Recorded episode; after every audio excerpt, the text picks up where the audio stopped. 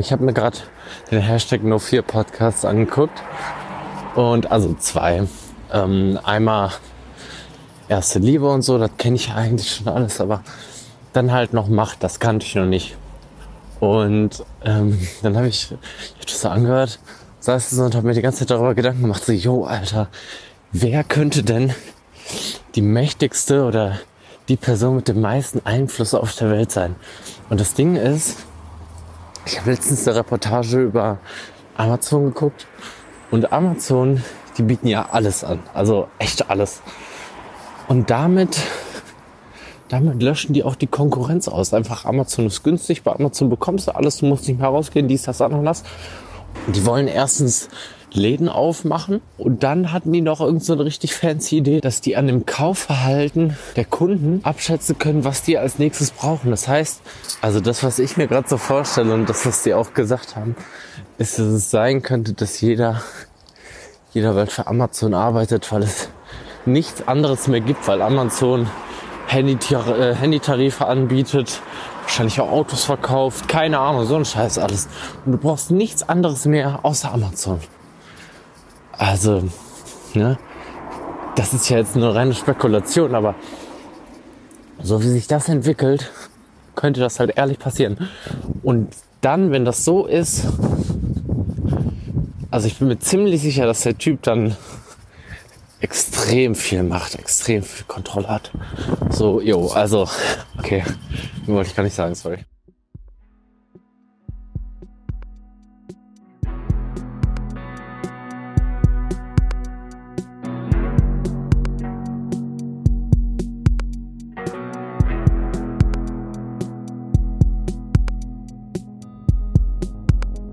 Hashtag no fear. Hashtag no fear. Hashtag no fear. No fear. Hashtag no fear. Hashtag no fear. Hashtag no fear. Hashtag no fear. Hashtag no fear.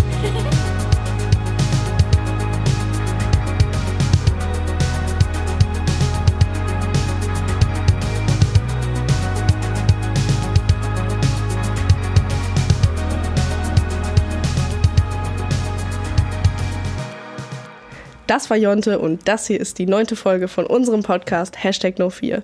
Und damit hallo und herzlich willkommen zu unserer neunten Folge. Heute mit dabei ist Dario, Hi. Vittoria, Hallo. Alessandro, heute mit Premiere mit Mikrofon. Hallo. Und neu dabei ist heute Antonia. Stell dich vor. Hallo. Ja, ich bin neu im Team von der jungen Trainale, beziehungsweise im Team von Hashtag No4 und freue mich sehr, jetzt das Thema Macht mit den anderen hier zu ergründen. Ja, cool, Antonia, dass du dabei bist. Wir freuen uns natürlich immer über neue Gäste und über hoffentlich einen geilen Podcast heute. Und ja, ich bin natürlich auch dabei. Ich bin Sonja, falls es jemand vergessen hat. Und wie ihr gerade am Anfang gehört habt, hat uns eine Sprachnachricht erreicht von dem lieben Jonte, der ein Freund von uns ist. Und der hat sich unseren Podcast angehört. Und ähm, ja, dem ist direkt viel zum Thema Macht eingefallen. Und ich glaube, das war ein kleiner Aufhänger für uns, heute sich mit dem Thema Money is Power, also Geld ist Macht zu beschäftigen. Dass wir heute ein bisschen darüber reden, was wir darüber wissen, über Unternehmen wie Amazon und ähm, auch einige Sprachbeiträge, die wir heute im Podcast haben werden. Wenn ihr wie Jonte auch Ideen habt für zum Beispiel nächste Themen oder einfach eine Meinung habt zu unserem Podcast und die mit uns teilen wollt, dann könnt ihr unter diesem Podcast kommentieren oder uns auf Instagram oder auch auf Facebook kontaktieren, uns da Sprachnachrichten schicken oder auch einfach eine Textnachricht schicken. Wir freuen uns sehr darüber.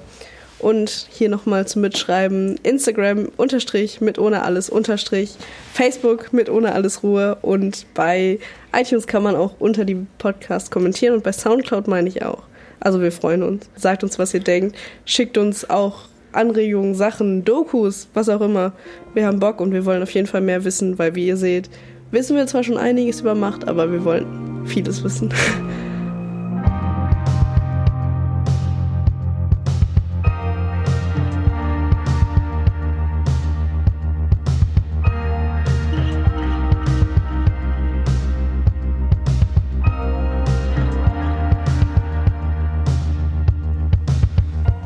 Ja, mit dem Thema Money is Power sind wir auch letzte Woche in unsere Redaktionssitzung reingegangen. und haben halt versucht, das Ganze so ein bisschen vorzubereiten und so und haben eigentlich auch mal darüber geredet, so was uns eigentlich wirklich daran interessiert. Oder, naja, in welche Bereiche wir eigentlich gehen sollen, oder? Ja, auf jeden Fall. Also ich muss sagen, ich fand's krass und das war auch so ein bisschen so ein Trigger bei mir, als ich halt die Sprachnachricht von Jonte bekommen habe oder gehört habe. Ähm, ich fand's krass, dass ähm, man denkt ja nicht so oft darüber nach und jeder weiß, dass Amazon irgendwie Riesenwellen geschlagen hat, aber also man denkt ja kaum im Alltag darüber nach, was so in der Zukunft kommt. Und wie ihr das jetzt erzählt hat, dass äh, das irgendwie so eine Spekulation war, das jetzt meine ich, ähm, in Zukunft irgendwie Amazon einem Sachen schickt mit per Drohne, nur weil die anhand von deinen Käufen ermitteln, in welchem Zustand du dich gerade befindest. Und ich finde das vollkommen irre. Und ich meine, Amazon hat ja auch klein angefangen. Die haben irgendwann in den 90ern damit angefangen, also Jeff Bezos, Bücher, meine ich, zu verkaufen im Internet, so als revolutionäre Idee. Und es war ja auch, er war ja revolutionär auf dem Gebiet. Also zu dem Zeitpunkt gab es ja noch nicht viel im Internet. Und das war ja gerade am aufsteigenden Ast, das Internet überhaupt.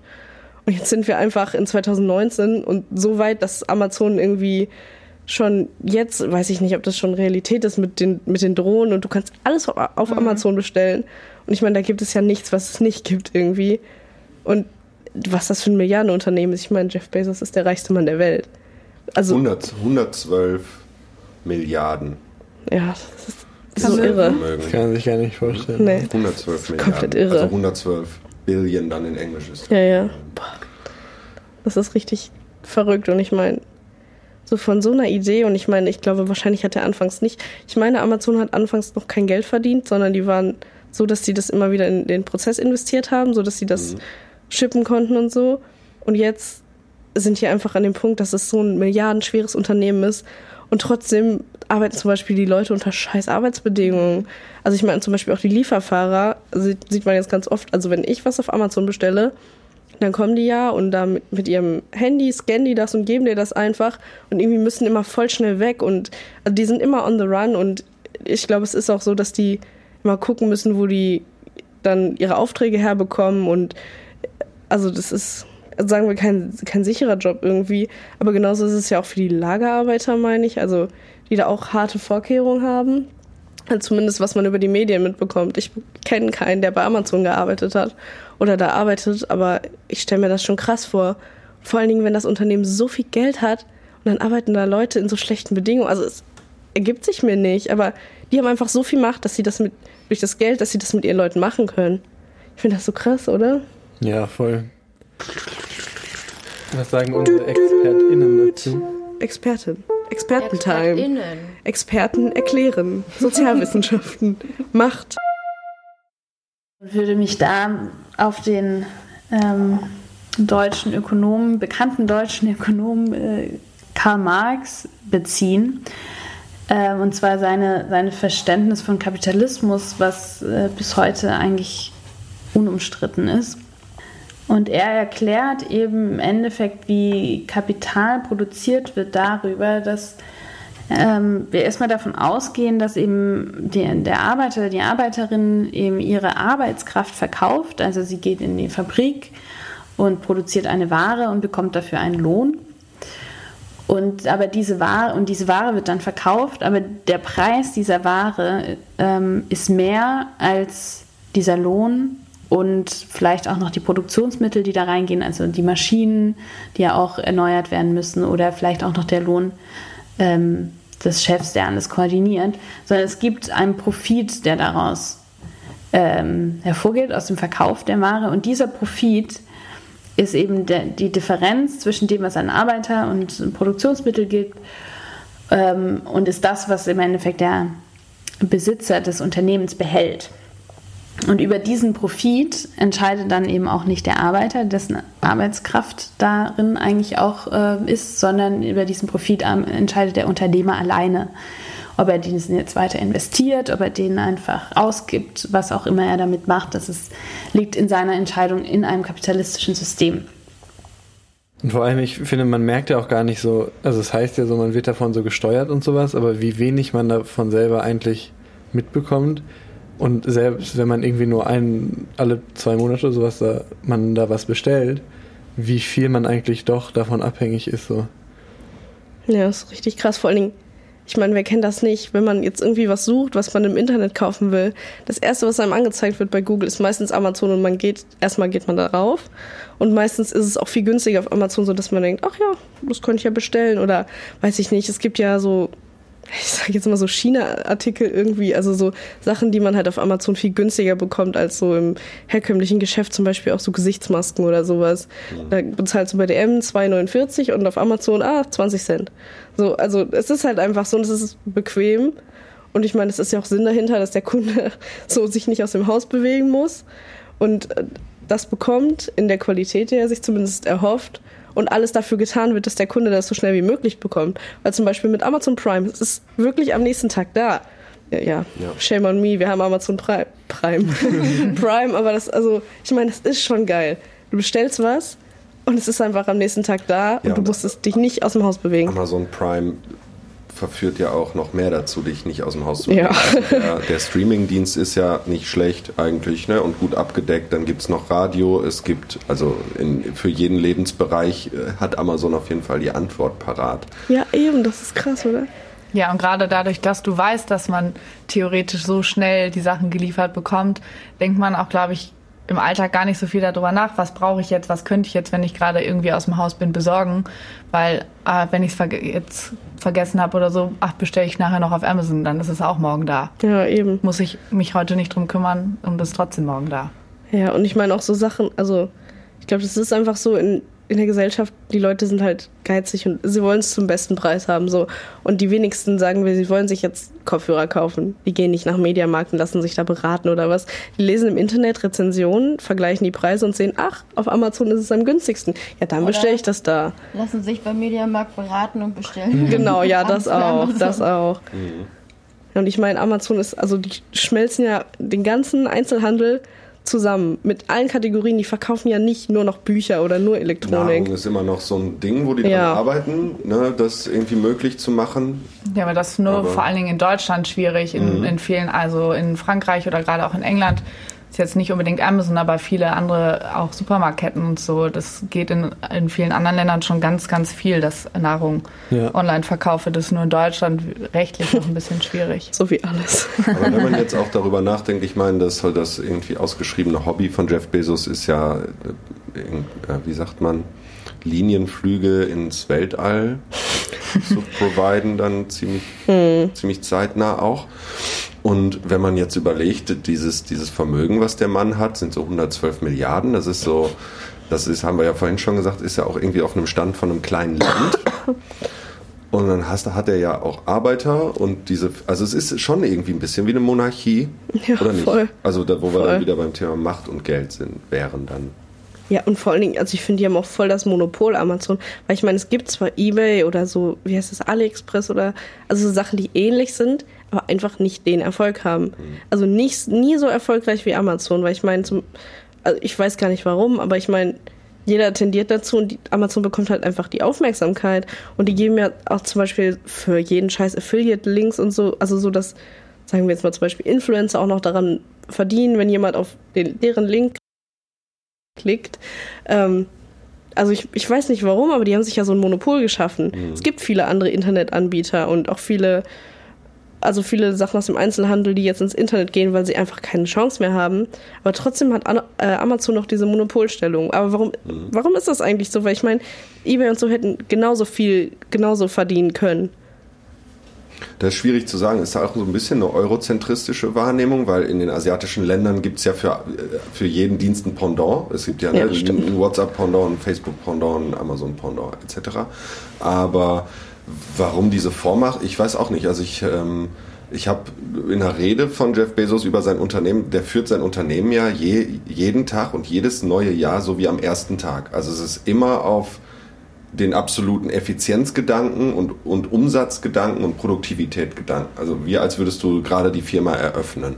Und, und so zieht sich das halt durch die Firmengeschichte. Ne? Und, und deswegen wächst das auch wie ein Virus und wird halt riesig dann mit der Zeit. Vor allem, wenn man dann auch mit anderen Händlern zusammenarbeitet, die dann über Amazon verkaufen und die Paketzusteller ja Subunternehmen beschäftigen, diese Subunternehmen weitere Subunternehmen beschäftigen, ne? wo dann nachher Stundenlöhne rauskommen, die nicht vertretbar sind eigentlich in Europa und weit unter dem Mindestlohn sind. Ja, es ist halt so- eine Abhängigkeitsstruktur, ne? Also gerade, ich glaube, dass auch gerade kleinere Buchläden oder so, die sich jetzt gar nicht mal mehr diesen, diesen Laden in der Innenstadt leisten können oder auch gar keinen eigenen Online-Auftritt leisten können, dass die sich dann eben dafür entscheiden, dann über Amazon zu verkaufen, weil sie darüber überhaupt was verkaufen können. Und dadurch wächst das halt natürlich unendlich. Ja. Das ist halt wie so ein Kreislauf eigentlich. So der bisherige Erfolg führt zum nächsten Erfolg. Und dadurch ist es, ja, Ja, und ich meine, also dadurch, dass sie so viel verdienen und das dann auch wieder investieren, haben sie ja umso mehr Geld, um irgendwelche Sachen zu entwickeln, wie sie es noch effektiver machen können. Und das ist ja, also was soll das alles noch übersteigen? Ne? Ich meine, bald landet ein Helikopter vor meiner Tür und bringt mir innerhalb von einer Stunde das Paket. Nein, also ganz ehrlich, man weiß es ja nicht, weil wenn die schon so viel Geld haben, um das wieder da rein zu investieren, wo führt das denn hin? Ja, also ich meine, wie Alessandro gesagt hat, wenn Am- Amazon so die Finanzstärke von einem kleinen Land hat, das ist doch vollkommen irre. Was sagen unsere ExpertInnen dazu? Expertin. Expertentime. Experten erklären. Sozialwissenschaften. Macht. Und das bringt uns dann aber auch zu der Frage, inwieweit sind wir darin ohnmächtig oder sind wir darin ohnmächtig?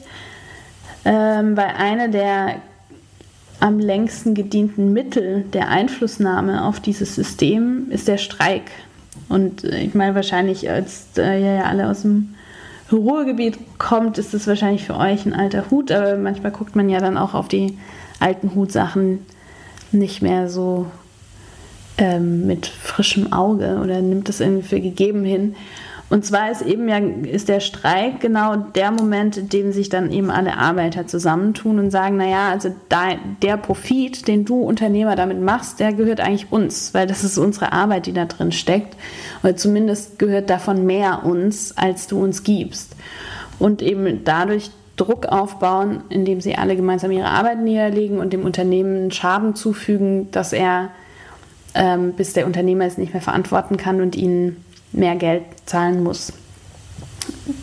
Das ist natürlich nicht ganz so einfach und hat seine Schwierigkeiten. Man muss sich erstmal richtig organisieren können und dann gibt es Leute, die trotzdem arbeiten oder Angst haben, ihren Job zu verlieren und all diese Sachen mehr. Aber in der Geschichte ist das der Weg immer gewesen, wie Arbeiter zu einem besseren Lohn kamen und wie ähm, es auch dazu kommt, dass dass, äh, dass es einen gewissen Wohlstand dann auch für, für Arbeiter und Arbeiterinnen gab und nicht nur für den Fabrikbesitzer, eine Fabrikbesitzerin.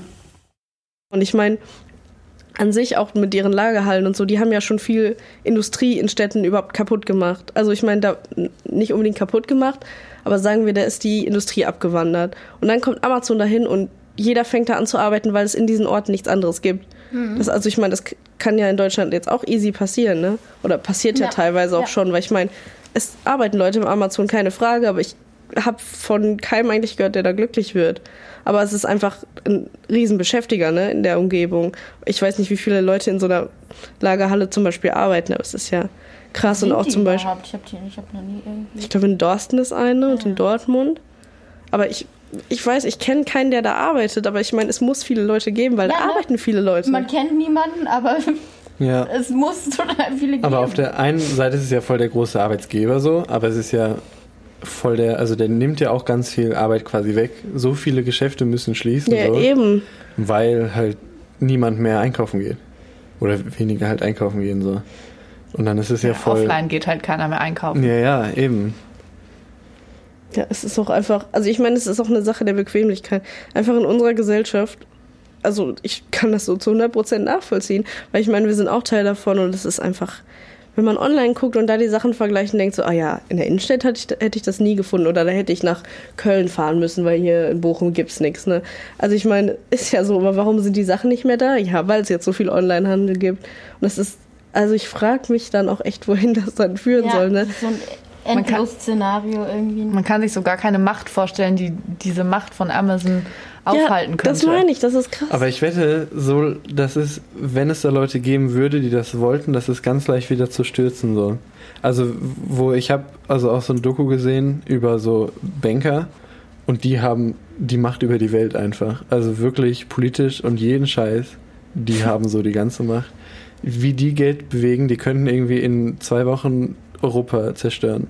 Also wirklich, die können den Euro scheitern lassen und alles und es ist ja alles vorbei. Das ist richtig heftig, wie das so.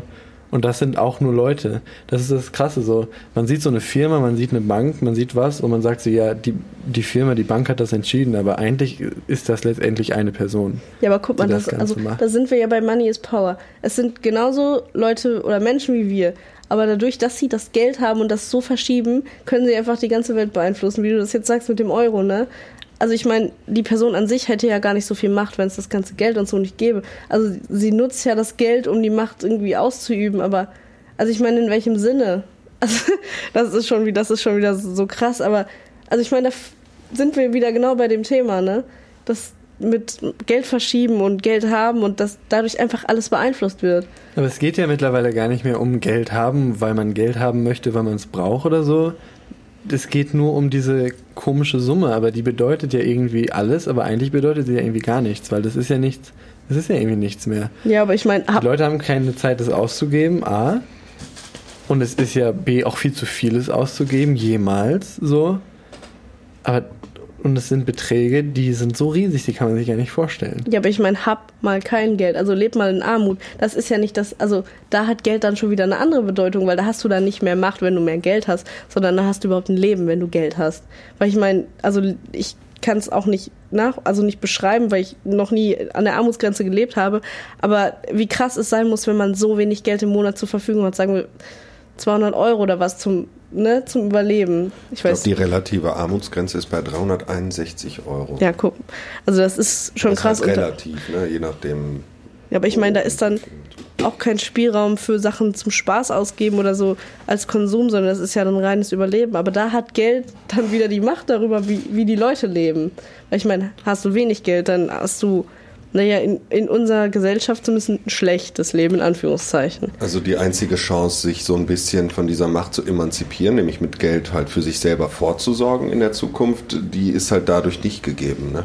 Also mit so einem geringen Einkommen natürlich. Und Ja, so, bist, so bleibst du halt irgendwie nur Nutzer eines Systems, was du dir nicht leisten kannst.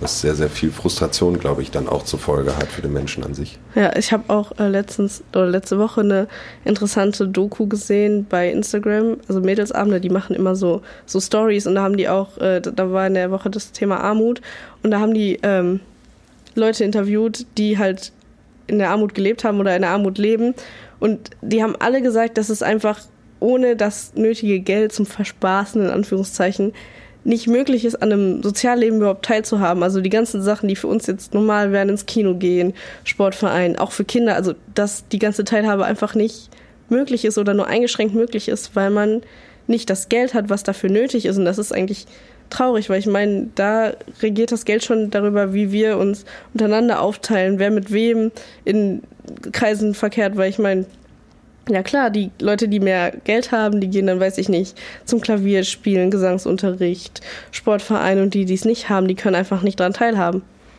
Das ist äh, mega traurig einfach. Was sagen unsere ExpertInnen dazu? Expertin. Expertentime. ExpertInnen. Experten erklären. Sozialwissenschaften. Macht. Genau, der, das andere Mittel, Geld umzuverteilen und den, den Anteil an, an Gewinnen zu bekommen, ähm, ist, ist was, was bei euch ähm, interessanterweise nicht auftaucht, weil es wahrscheinlich auch so ein bisschen unsexy ist. Und zwar sind es Steuern, die wir ja alle zahlen, sobald wir arbeiten. Dann zahlen wir Steuern an den Staat und dieses Geld wird damit umverteilt in und es wird investiert in von jetzt eben in Infrastruktur, in Schulen, in, ähm, in den ganzen Funktionsapparat, wie, der unser Leben organisiert, in Rechtssystem, all, all diese Sachen. Und all das zahlen wir ja alle mit und zahlen wir durch unsere Steuern. Und das bedeutet auch, dass wir eigentlich grundsätzlich davon ausgehen, dass Geld eben nicht nur für mich selber wirksam ist, sondern dass wir in einem System leben, in dem klar ist, dass wir davon auch was abgeben, damit alle davon leben können. Und das ist aber eben auch die Möglichkeit, worüber Staaten zum Beispiel auch einen Finanzmarkt regulieren könnten. oder auch Investmentbanker regulieren könnten, indem sie eben anders dieses System besteuern würden. Auch das hat seine Probleme, aber einfach nur um, um äh, aufzuzeigen, dass es durchaus Einflussmöglichkeiten gibt, über die man reden kann und mit denen man Einfluss nehmen kann auf Geld als Machtinstrument.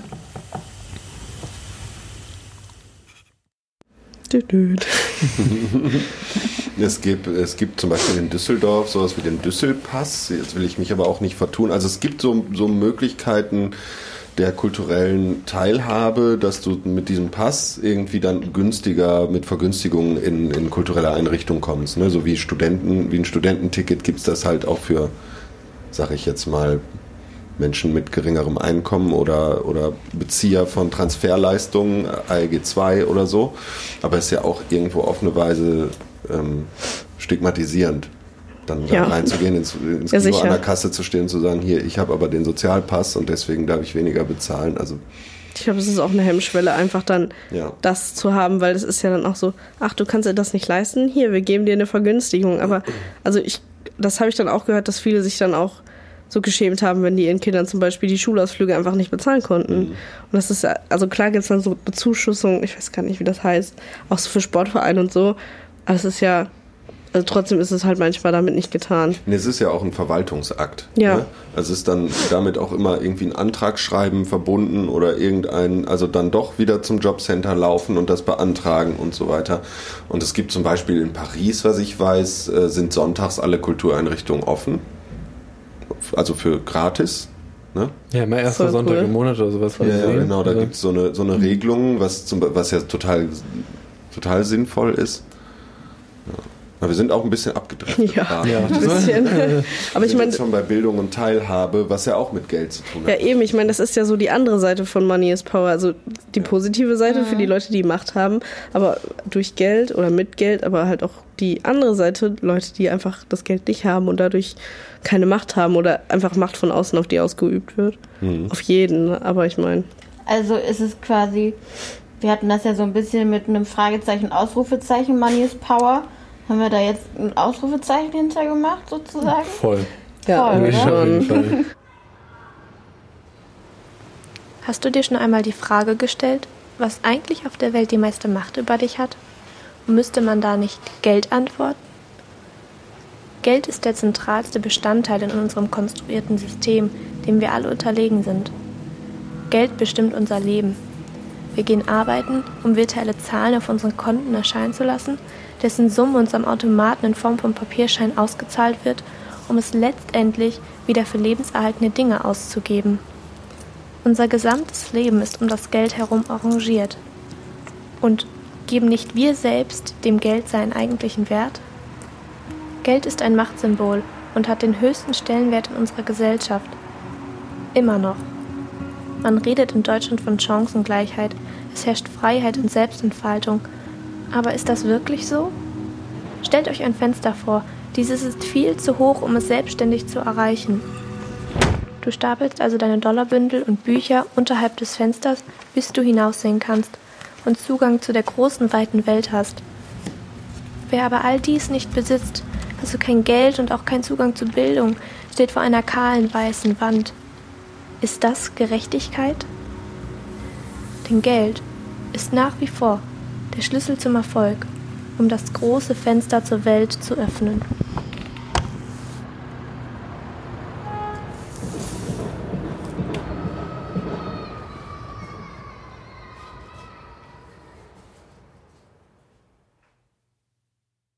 Das ist nochmal viel klarer so geworden, sodass das auf jeden Fall ein Ausrufezeichen ist dahinter. Also, also das sind halt Sachen, also das, also in der Doku geht es halt darüber, da wird jemand ähm, mit jemandem gesprochen, der früher Investmentbanker war und halt äh, nicht mehr tätig ist, weil er aufgehört hat zu arbeiten, aber die hören ja auch schon mit, keine Ahnung, Mitte 50 auf, weil sie, weil die dann, glaube ich, den Altersschnitt der Firma irgendwie runterziehen und so.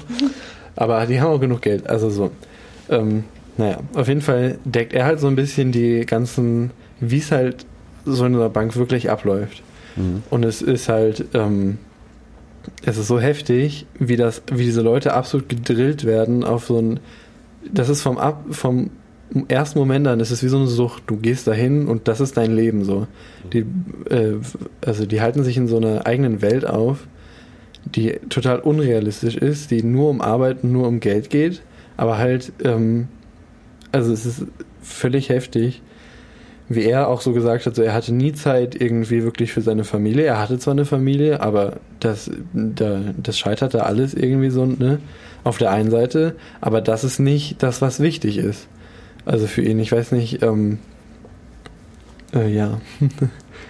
Ja, aber das ist ja auch eigentlich dann total traurig. Dann hört man ja auch oft, dass dann eben, wie du das eben schon gesagt hast, Sonja, viele Leute, die dann so viel Geld haben, gar nicht die Zeit haben, das Geld auszugeben. Und dann ist auch so die Frage, dann hat am Ende das Geld auch über diese Person Macht, weil die in so einen Suchtkreislauf, wie du gerade gesagt hast, kommt und immer mehr Geld, immer mehr Geld und aber eigentlich gar nichts mit diesem Geld anfängt und auch nichts Gutes am Ende dann vielleicht mit der Macht, die diese Person theoretisch mit dem Geld hätte, ausübt. Ja.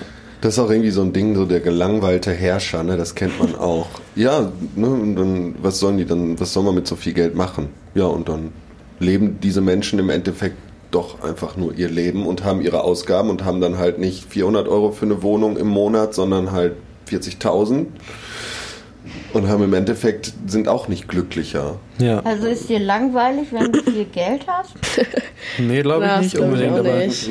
dieser Pers also ihm war auch nicht langweilig. Der hatte halt immer zu arbeiten so, ne?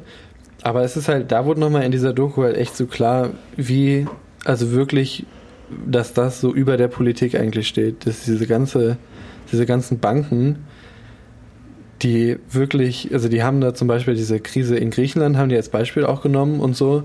Und dann hat, hat man ihn halt gefragt, so, ob es, also wie schnell das denn möglich wäre eigentlich irgendwie, also was als nächstes kommen würde, würde man nicht, also dass das nicht zum Scheitern des Euros quasi geführt hat, wo, woran Leute auch Interesse hätten, weil daran gibt es natürlich auch Gewinner, so, ne? Ähm, das war eigentlich guter Wille, so, von manchen Banken, so, weil man wusste so, das macht man nicht, aber eigentlich hätte das dazu führen können, dass das nächste Land quasi bankrott geht und dann alles irgendwie kaputt geht, so. Stand nur noch die Moral dazwischen. die halt da eigentlich nie vorkommt. Der meinte auch so, also es gibt ja, gab ja früher so, man kennt das ja so aus irgendwie Filmen, dass dann Privatleute angerufen werden und irgendwelche Aktien verkauft werden. Ich habe sowas noch nie erlebt. Aber der hat auch gesagt, eine Privatperson kann da eigentlich keinen Profit rausziehen. Das ist absolut schwachsinnig, da irgend so da zu investieren als eigene Person. Also meinte er. Verstehe ich nicht. Was meinst du damit? Also so privat quasi in Aktien zu investieren, um, um darüber eben so, das Geld genau. zu vermehren. Ja. Da, da meinte er, da gibt es eigentlich, Privatpersonen sind dann nur die Verlierer. Ja. Mhm. Muss halt wahrscheinlich einfach schon sehr viel Geld haben, um dann damit wirklich Geld zu verdienen. Ja, ja. Und der, und er meinte, er hat das halt so gesagt, so, ne, dass es da nur die Verlierer gibt. Und dann hat der Typ hinter der Kamera halt so weitergefragt, ja, wie meinst du das und so? Und dann meinte er direkt so, ey, nee, mach jetzt die Kamera aus, so, ich will das eigentlich gar nicht sagen und so. Das war halt okay. echt so. Ja. Okay, ich gehe morgen zur Bank. Aktien um. Könntest dein Hedgefonds. Ich weiß nicht mal, was ein Hedgefonds ist. Antonia, weißt du, ne? Weißt du, sowas weißt du doch bestimmt, oder? Ja, da, Hedgefonds? ja, aber also Antonia, richtig ja. gut erklären kann ich es dir auch Antonia leider ist nicht. Ja. Ja, Ja, ich. Habe es studiert, aber mich hat es eigentlich auch nie richtig interessiert, deswegen weiß ich auch nicht so genau. Und deswegen sitze ich jetzt auch hier, weil ich das viel spannender finde. Verstehe ich. Ja, nochmal zu dieser Doku, die hieß ähm, Master of the Universe und ich meine, die war vom äh, Hessischen Rundfunk. Ähm, und ich bin halt drauf gekommen, weil wir halt für dieses Thema jetzt recherchiert wollten und ähm, der Alessandro hat sie mir empfohlen. Ähm, ja, und die war letztendlich sehr interessant. Die ist auch gar nicht so lang. Ich glaube, die geht irgendwie anderthalb Stunden und sowas. Also es geht echt gut, sich die anzugucken und so. Ähm, kann ich auch nur empfehlen. Und es geht halt darum, dass da halt dieser Aussteiger quasi aus, über dieses ganze Bankenwesen erzählt und wie, wie das wirklich läuft, wie globale Banken eigentlich die ganze Welt so dominieren. Also Politik, aber bis auch hin zu den einzelnen Personen eigentlich. Ja, und er hat halt so ähm, dann ziemlich guten Einblick so in dieses eigentlich ziemlich asoziale System, was dahinter so steht, gegeben. Ähm, Ja, und wie sich das auch über die Jahre so entwickelt hat und verändert hat. Zum Beispiel so als ein äh, Fakt, so dass früher wurden, so vor 20 Jahren äh, war das, wurde noch eine Aktie durchschnittlich vier Jahre lang gehalten und jetzt sind es einfach nur noch 20 Sekunden. Und ich finde, daran sieht man so, dass es gar nicht mehr um die Sache an sich geht. Also nicht, du möchtest keine Beteiligung mehr an irgendwelchen, also du möchtest keine Aktie mehr haben oder sowas, ne? Sondern es geht nur noch darum, also man hat auch so eigentlich gar, kein, gar keine Möglichkeit, da mitzuspielen, so als einzelne Person, oder? Ja, weil es gar nicht mehr um den Besitz an sich geht, sondern nur darum, Geld möglichst viel Masse sozusagen verschieben zu können. Ja. Es geht immer nur um dieses Hin und Her und dahin und so. Ja, Geld, was wiederum mehr Geld hervorbringt. Ja. Ja. Was sagen unsere ExpertInnen dazu? Expertin. Expertentime. Innen. Experten erklären. Sozialwissenschaften. Macht. Und was ich da vielleicht kurz noch zu dem hinzufügen wollte, was ich jetzt vorher meinte, ist, dass es ähm, bei, bei diesen Finanzgeschichten und Aktien auch dann nicht mehr darum geht, dass das an, ähm, an reale Waren gebunden ist. Also eigentlich war eine Aktie praktisch ein Investment in ein Unternehmen und man hat dann später Anteil am Gewinn, grob gesagt.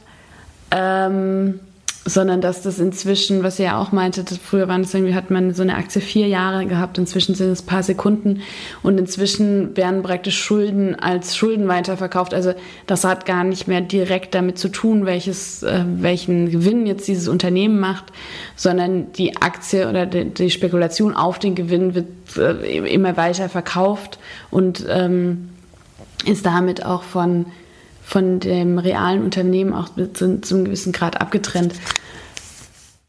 Und es ist auch ganz krass, wie so am Ende dieser ganzen, die ganzen Banker und so, die sind alle oben und die sind quasi fein raus. So. Die haben wirklich viel Geld. Und ganz unten, wenn da jetzt irgendwelche Schwankungen sind bei den Kursen, die Leute, die da verlieren, sind die kleinen Leute, die eigentlich nichts damit zu tun haben. Das war, ähm, da gab's diese, da gab's eine, ähm, ich, ich weiß nicht, vor 20 Jahren oder länger noch, äh, in Südostasien eine Riesenbankenkrise irgendwie. Und da sind Leute einfach gestorben, die sich den, also das, da ist von in Bangkok war das zum Beispiel so, da ist der Preis des Reises, Reises an einem Tag um 50 Prozent gestiegen und am nächsten Tag nochmal um 100 irgendwas Prozent und so. Und daran hat es dann gelegen, dass die Leute sich einfach Essen nicht mehr kaufen konnten und so. Und ähm, das ist so heftig, wie dann letztendlich das Ganze doch bis zu der kleinen Person irgendwie, die überhaupt nichts damit zu tun hat eigentlich, bis dahin äh, runtergeht. Und diese ganzen Gebäude, wo das Ganze stattfindet und so, die sind so gut. Also es gibt für alles gibt es Pläne da. Wenn jetzt ein Tsunami kommt, Bombe, Anschlag, was auch immer, dafür gibt es alle Pläne. Aber es gibt keinen Plan für irgendeine Krise. Wenn jetzt plötzlich der Markt zusammenbricht durch irgendeine Krise, dafür gibt es halt gar keine Pläne. Und ähm, daran sieht man auch so, wie instabil das eigentlich aufgebaut ist. Oder? Ich meine mich auch zu erinnern, dass er da, als dieser Aussteiger da auch erzählt hat, dass bei diesen Brokern oder diesen Investmentbankern, da gehen ja teilweise in Sekundenschnelle Millionen über den Schreibtisch, über die Bildschirme und dass, dass da auch einige von seinen Kollegen, also einige auch von diesen Investmentbankern sich aus dem Fenster schmeißen. Also wenn die irgendwelche Fehler begehen oder so, ne, und ganze Firmen, Konstrukte in, in Ländern darunter leiden und, und den Bach runtergehen und, und dass dann auch viele einfach aus dem Fenster springen. Ja. Also die Selbstmordrate einfach auch sehr hoch ist bei, bei diesen Menschen. Also von den Leuten, die das selber beeinflussen, halt auch natürlich dann.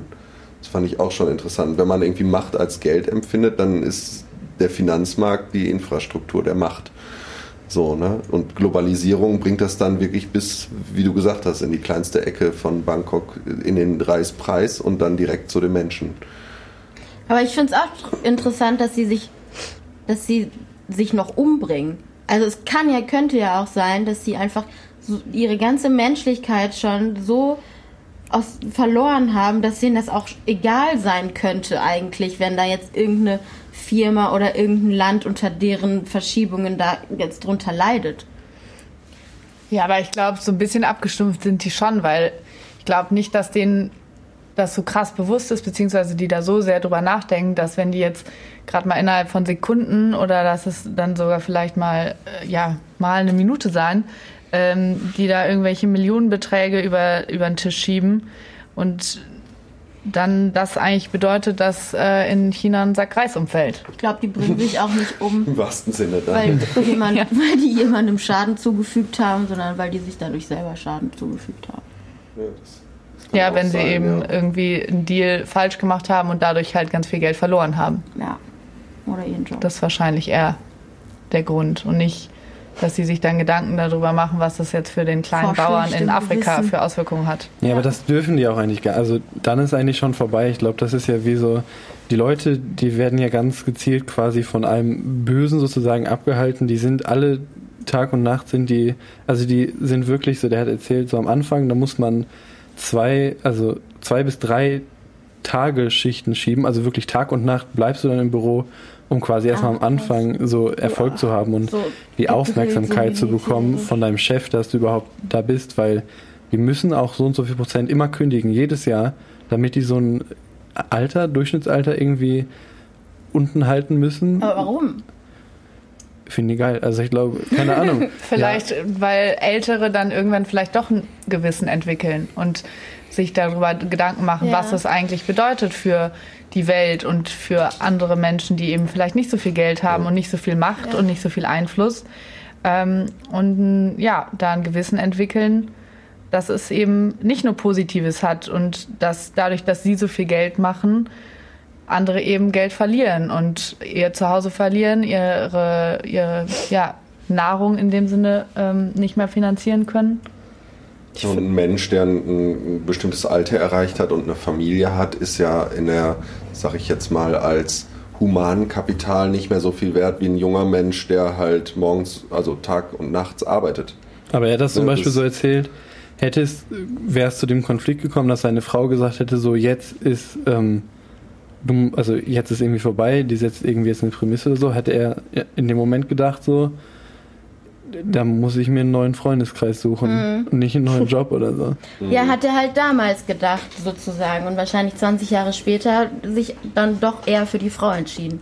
Vielleicht ist das die, die Antwort auf, warum das so jung gehalten werden muss. Ja, ja, ja und Ja, halt weil diese die Leute ganzen, dann irgendwann doch mehr Ja. auch ihre Familie. und halt diese ganzen Banken wollen natürlich auch ein gutes Image haben. Also die wollen so sagen, ja, unser Schnitt ist irgendwie unter dem dieser Bank und irgendwie wir haben nur junge tolle Leute, die irgendwie noch richtig Geist haben und so und irgendwie Ja, aber ist das so, So. viel besser, wenn man nur junge Leute hat, die noch nicht so erfahren sind?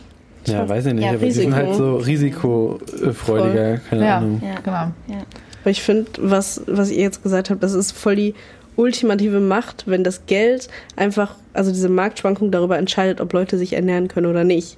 Weil ich meine, wie krass ist es denn, dass einfach das beeinflusst, dass vielleicht irgendwer sich keine Nahrung, also gar nicht, keine Grundnahrung, nichts mehr leisten kann. Das ist ja so, das hat so die ultimative Macht über das normale Leben einer Ja. Ja, Bevölkerung. überleben und Macht Endgame. Eben über Leben und Tod. Ja. Ich würde dann auch gerne mal irgendwie so ein bisschen festsetzen, weil wir vorhin darüber gesprochen haben, dass ähm, also es gibt halt Länder und es gibt Präsidenten, es gibt Kanzler, es gibt Lokalpolitik, es gibt Nationalpolitik, Europapolitik, aber im Endeffekt ist es das Geld doch dann so. Voll. Ne? Ja, in Ja, der Politik geht es auch nur um Geld. Ja. Welcher, welcher Kanzler oder welcher Minister kriegt wie viel Geld, wie viel kann für, ja, für die Armee ausgegeben werden, wie viel kann für Digitalisierung ausgegeben werden, für ähm, ja, Förderung von Trump. verschi- Für ja. eine Mauer, was Ja. nicht Ja. ausgegeben Ja, wird. das, der der letzte Kanzler, den Deutschland 16 Jahre lang hatte, hat äh, einfach mit seinem Team extrem viel Geld unterschlagen. Also damit hat ja die Regentschaft von Kohl aufgehört, ne? Und ich, wer weiß, was so rauskommt jetzt das weiß das kann keiner. nie gut sein. Aber wahrscheinlich ist das im Vergleich dann schon gar nicht mehr so schlimm wie das, was jetzt passiert. Wer weiß. Das ist Ja. so verjährt. Ach, das war noch nur kleine Summen. ja. Ja, Wer weiß. Wer weiß, wer jetzt im Moment gerade was unterschlägt. Also. Oder Steuer, hier, Cristiano Ronaldo hat, was weiß ich, Steuern hinterzogen und muss jetzt 16 Millionen Strafe zahlen oder so. Und für den ist das so, ja, der verdient Ja. 200 im Jahr. Ja, 200 also ich meine, für also den mit sind- Werbebeiträgen und allem. 16 Millionen lächerlich, ne? Ja, ja. Also, Strafe. Ja, ja, ja. Das Das ist ein Taschengeld. Ja. Das ist schon verrückt. Ja, das ist auch so ein Mensch, der dann sein ganzes Leben lang auf Fußballplätzen trainiert hat und dann auf einmal ein Jahreseinkommen von 200 Millionen hat. Und also dem ist ja damit auch sehr, sehr viel Macht gegeben. Ne? Ja, und ich meine, der hat ja so auch nicht nur durch sein Geld, aber der hat auch so mega Einfluss. Und jetzt hat er auch noch das Geld oder schon länger. Das ist ja die Kombination aus Ultramacht. Nein, aber Das ist schon lustig, ne? wenn man irgendwie, man guckt irgendeine Doku, da geht es um Äthiopien oder weiß ich nicht, und dann ist irgendwo im hintersten Outback dieses Landes ist ein Junge mit einem Barcelona-Trikot, der auf Cristiano Ronaldo steht. voll. So, der hat kein T-Shirt vom Papst an oder von Angela Merkel oder von Donald Trump, sondern halt von einem Sportler. Und was macht dieser Mensch dann mit der ihm gegebenen Macht? Tja, Das gut. Geld hinterziehen dann halt auch noch. Eben. Aber das finde ich auch krass. Es gibt eigentlich auch keine Sportart, die so viel Macht hat, in Anführungsstrichen, wie, wie Fußball. Ja, voll. Weil die halt so Ja, wo so Massen. viel Geld drin steht. Fähig. Ja. genau, wo so viel Geld ich meine, drin steckt. allein schon das jetzt in Katar mit der nächsten WM, wie viel Geld und die holen ja, also es gibt ja eigentlich keine katarischen Arbeiter, die holen ja alle aus dem asiatischen Raum für Dumpinglöhne, die wohnen da in Baracken, wo es schimmelt und die schlechtesten Bedingungen Katar ist eins, entweder das oder eins der reichsten Länder der Welt. Das ist, das ist schon Das wieder reichste Land. Das reichste Land, Mhm. ja. Weil ich meine, die pumpen so viel Geld in den Scheiß, in die scheiß Weltmeisterschaft, aber die Leute, die da die Stadien und alles bauen, werden halt wie Dreck behandelt. Also das, Klimatisierte Stadien, ja. Zum Ja. Teil gebaut von nordkoreanischen Arbeitern, die Ja, und- auf den Baustellen versteckt leben, damit die Ja. nicht gesehen werden. Und so sind die ja eigentlich auch an die WM gekommen. Nur durch Ja. die Macht des Geldes. ja, Also, voll. also ich weiß nicht, ob man das so laut sagen darf, aber das kann man vielleicht auch so sehen, ja. Ja. ja, also Wir, wir interpretieren das jetzt so. Eben, wir sind jetzt alle keine, keine Experten, aber ich Nee. meine, wir sind uns wahrscheinlich einig, dass bei der FIFA nicht immer alles mit rechten Dingen zuläuft. Und ich meine, wo wir gerade bei Katar sind, Katar hat sich ja auch zum Beispiel Paris Saint-Germain, habe ich letztens eine Doku Ja, ja. drüber gesehen, da, naja, im Prinzip gekauft, also über Umwege, man darf so eine Umschuldung machen laut FIFA mit, was weiß ich, bis zu bestimmten Millionenbeträgen. Und naja, und die, also der ganze Verein wird ja eigentlich von Katar geführt und der ist nur dadurch so erfolgreich, dass Katar das ganze Geld da reinpumpt, die ganzen Spieler kauft. Und an sich ist der Verein nicht viel ohne das Geld und, und das ist Naja, So am Ende ist kein, kein Verein ohne Geld irgendwas. ja sicher, aber ich meine, das, das ist nochmal so eine andere Dimension, dass ein Land so viel Geld hat, dass sie sich überlegen, ach, wir bauen jetzt einfach mal einen Fußballverein auf, der der erfolgreichste in ganz Ja. Frankreich, am besten noch Europa sein soll. Was ja auch ein super schlauer Schachzug war, kurz bevor, das war ja quasi kurz bevor ähm, China Fußball als Volkssport festgesetzt hat. Ne, und die dann jetzt dann aufgehört, also an, an Schulen, Grundschulen jetzt Fußball unterrichtet wird, etc., weil die auch Bock auf diesen Markt haben, ist jetzt meine Einschätzung. davon. Mm, Ja, auf jeden Fall. Und das macht halt total Sinn, Einfluss zu nehmen auf andere Länder, indem man sich halt an sowas beteiligt. Vollkommen krank. Wusste ich gar nicht. Ich dachte immer, das wäre irgendwie der, der äh, beliebteste Sport oder der größte Sport der Welt ist 100 pro irgendwas Amerikanisches, also Football oder sowas. Aber es ist wirklich Fußball, klar. Es ist halt überall auf der Welt. Überall bis in den letzten Winkel. Irgendwie macht einen das traurig. Warum? Weiß ich nicht, dass das so, das ist so, wirkt so hoffnungslos. Ja. Weil man auch. selber wird halt niemals Und ich glaube, es ist so auch echt so. unglaublich reich werden, dass man, will man ja auch irgendwie Nee. gar nicht, aber es scheint so, als wäre, müsste man das. Das ist, finde ich, für mich gar nicht so dieses, was so traurig macht, dass man nie so reich wird und so. Nee, aber dass das so, so, so wichtig ist. Aber auch der Typ in der Doku meinte, so dieses ganze System wird irgendwann zusammenbrechen. Ja. Also, Ja. weil das irgendwann, also weil es einfach nicht anders geht, so Das- quasi. ja, und da werden, einfach. da werden so, die, also wird eigentlich fast jeder von verlieren. Da werden, also das, War ja schon mal so weit. Da musste dann Griechenland ja gerettet werden ne, über Finanzierung, weil sonst, ich glaube, das sagt er, sagt er auch, wenn Griechenland finanziell nicht gerettet worden wäre, dann wären Länder wie, ich Dann glaube, er sagt als erstes Spanien, Portugal. Portugal etc., die wären halt mit untergegangen. Ja. Ne? D- Italien auch sogar, glaube ich. Genau. Dann wäre das halt immer so weitergegangen von Land zu Land zu Land, weil wir ja, halt da meinte er so, dann hat er, wurde halt gefragt, so was wäre als nächstes gewesen, dann meinte er Frankreich und dann Mhm. meinte er, was als nächstes und er hat gesagt, dann gibt's nichts mehr nächstes, dann ist, dann mit, meinte er so, damit wäre alles vorbei gewesen. So. Mhm. Aber vielleicht ist auch das so mit der Grund, warum Geld so die ultimative Macht hat, weil Geld ist gerade auch durch die Globalisierung so international. Klar haben wir noch verschiedene Währungen, aber die lassen sich total einfach umtauschen. Und dadurch, dass Geld in jedem Land irgendwie eine Rolle spielt und da eine Rolle spielt für Ernährung, für Wohnen, äh, für ja, das tägliche Leben, ist es eben dadurch, dass es so international und für jeden irgendwie wichtig ist, hat es eben dann auch über die Ländergrenzen die Macht und Macht über uns alle. Naja gut, aber die, die ähm, freie Marktwirtschaft ist ja auch nicht überall. Ich meine, wir leben ja auch in einem Kapitalismus hier im, in der westlichen Hemisphäre. Und dieser Kapitalismus ist halt eine freie Marktwirtschaft, aber wird halt auch gesagt, ja, wenn du willst, du hast halt immer die soziale Mobilität, wenn du eine Idee hast oder dich beteiligst, kannst du auch immer auch reich, also American Dream mäßig. Auf der anderen Seite gibt es aber auch halboffene Märkte, wie zum Beispiel in China. Es gibt andere politische Bereiche oder andere politische Ideologien, die da halt gegensteuern. Ne? Also es ist halt auch schon eine, Sache, in, also das, das schon das Zeitalter der Kap des Kapitalismus, in dem wir leben. Mhm. Ja, auf jeden Fall. Vor allem wir hier im, im Westen. Aber ich glaube, das ist einfach, also wir können wieder ohne Ende drüber reden, aber wir kommen, also wir finden nie eine Lösung. Das ist so krass, weil wir genau wissen, dass Geld Macht ist aber wir auch vielleicht gar nicht in der Position sind, überhaupt zu sagen, ja, Geld ist Macht, Ausrufezeichen. Weil wir haben immer noch das Fragezeichen und wissen es ja immer noch nicht so genau. Das ist, weil es einfach so ein krasses Thema ist. Meint ihr, es gibt ähm, da Gegenentwürfe, realistische Gegenentwürfe? Macht ist Geld. Keine Ahnung, also ja, würde man jetzt Nee, ich glaube irgendwie nicht. Nee. Ich kann es mir auch nicht vorstellen. Was haltet ihr zu, von dem Grundeinkommen, bedingungsloses Grundeinkommen? Ich glaube nicht, Boah, dass das schwierig. unbedingt das ganze Problem lösen würde. Mhm.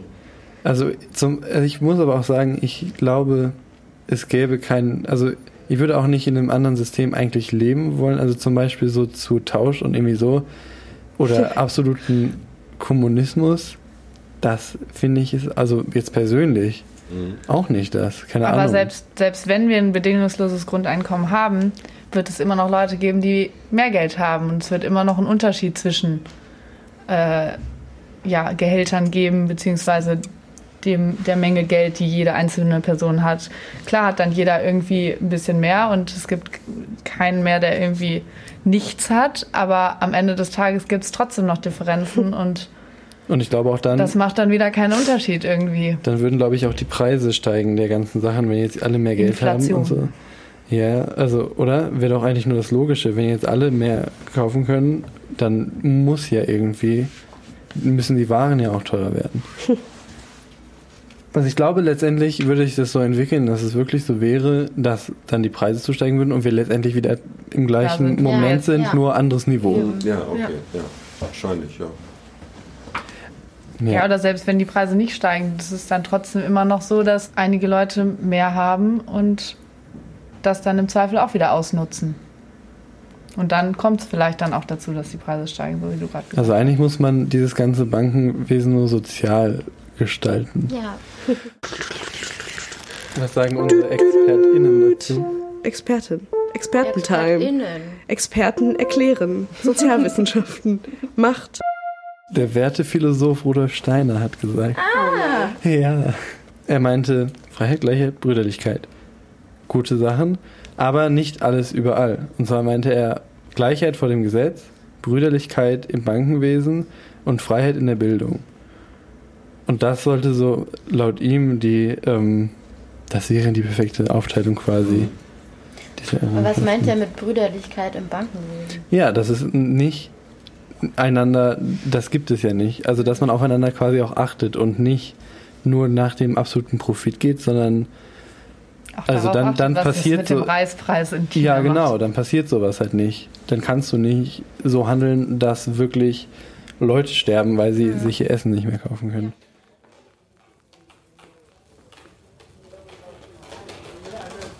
Jetzt, wo ich so oft über Macht nachdenke, da merke ich erstmal, dass ich ohnmächtig bin. Also alleine das Wort ohnmächtig, ohne Macht, als wäre das klar, dass man mächtig oder ohnmächtig ist. Die ganze Macht macht mich ohnmächtig. Erstens, Brand melden. Zweitens, in Sicherheit bringen. Drittens, Feuerlöscher benutzen. In einem Gefüge, wo keiner mehr weiß, wer über oder unter ihm steht, wer mächtig oder ohnmächtig ist. Aber eins weiß ich ganz genau. Die, die viel Geld haben, die stehen ganz oben.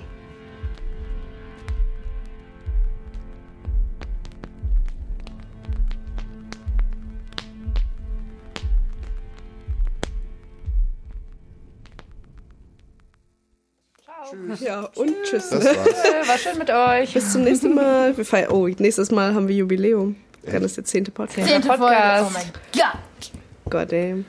Ja, machst du eine Verabschiedung? Ja, wir sehen uns. Bis dahin. Müssen wir uns was Besonderes überlegen, ne? Genau. Den 10. Es gibt eine Ja. Special-Folge. Wir verlosen.